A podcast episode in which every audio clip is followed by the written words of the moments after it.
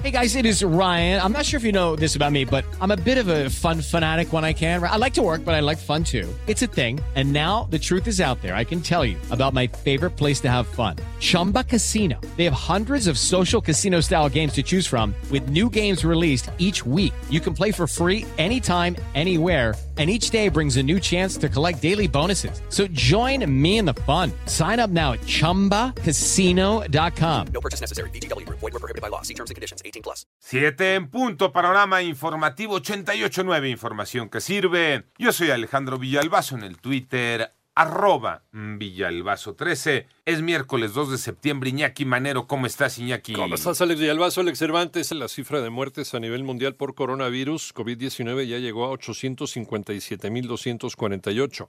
La cifra global de casos es de 25.760.920 con una tasa de recuperación del 95%, que son un total de 18.199.753 pacientes.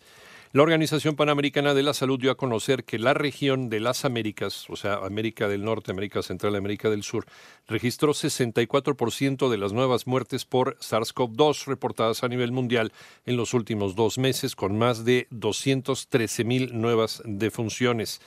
Y en México ya se registran más de 606 mil casos de COVID-19. Moni Barrera. Ya son 606.036 casos confirmados de coronavirus en el país, es decir, 6.476 nuevos casos en un día y 65.241 defunciones, lo que representa 827 decesos más en las últimas 24 horas. Ocupación hospitalaria en las últimas semanas, 35% la media, con al menos también 35% de disponibilidad en todas las entidades federativas, algunas de ellas alta disponibilidad como son Tlaxcala, Campeche, Chiapas, con 88, 89 e inclusive 90% de disponibilidad. Eh, camas con ventilador para los pacientes más graves, 31%, también es un porcentaje que se ha mantenido muy estable. Nuevo León, que es el estado que tendría la mayor ocupación, aún así tiene disponible 45% ya de sus camas con ventilador. Así lo dijo José Luis Salomía, director general de epidemiología. En 889 Noticias, Mónica Barrera.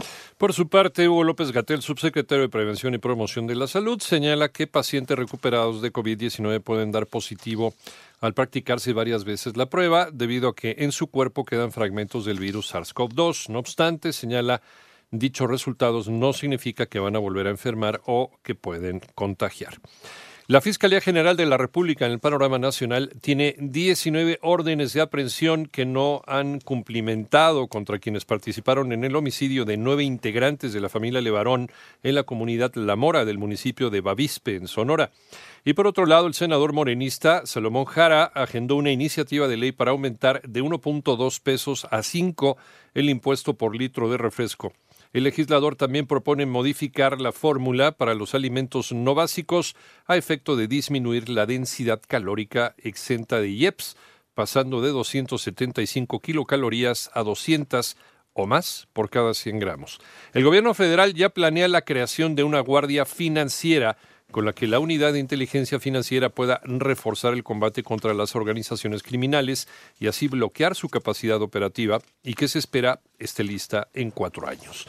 El presidente de la República asegura que ya se están recuperando los empleos. Toño Morales. México va recuperándose. Ya se están recuperando los empleos perdidos, se está regresando poco a poco a la normalidad productiva y ya estamos empezando a crecer. En el mes de agosto se crearon 93 mil nuevos empleos. Esos son algunos de los indicadores de los que habló el presidente de México durante su mensaje con motivo del segundo informe de gobierno. De acuerdo con los datos que tiene el mandatario, el peso mexicano se apreció al cotizarse a menos de 22 pesos por dólar cuando llegó estar a más de 25 y en cuanto al precio del petróleo mexicano, cada barril alcanzó ya un precio de hasta 40 dólares. A lo anterior, agregó que el consumo de productos básicos con la pandemia aumentó con relación al 2019. Para 88.9 Noticias, José Antonio Morales Díaz.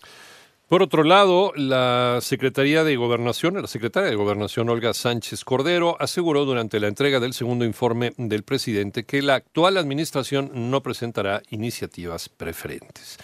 El panorama internacional por los efectos de la pandemia de COVID-19, Brasil entró en recesión En el segundo trimestre del año, la mayor economía de América Latina reportó una contracción de 9.7% respecto al primer trimestre del año, cuando cayó 2.5%. Y por otro lado, el presidente de los Estados Unidos, Donald Trump, calificó de terrorismo doméstico las protestas antirracistas y contra la violencia policial al visitar la ciudad de Kenosha, en Wisconsin, foco de manifestaciones y disturbios tras un nuevo caso de brutalidad policíaca contra un hombre afroamericano. En tanto, las autoridades de protección civil de El Salvador declararon una alerta preventiva ante las lluvias que podría generar la tormenta tropical Nana, que amenaza con azotar a Centroamérica.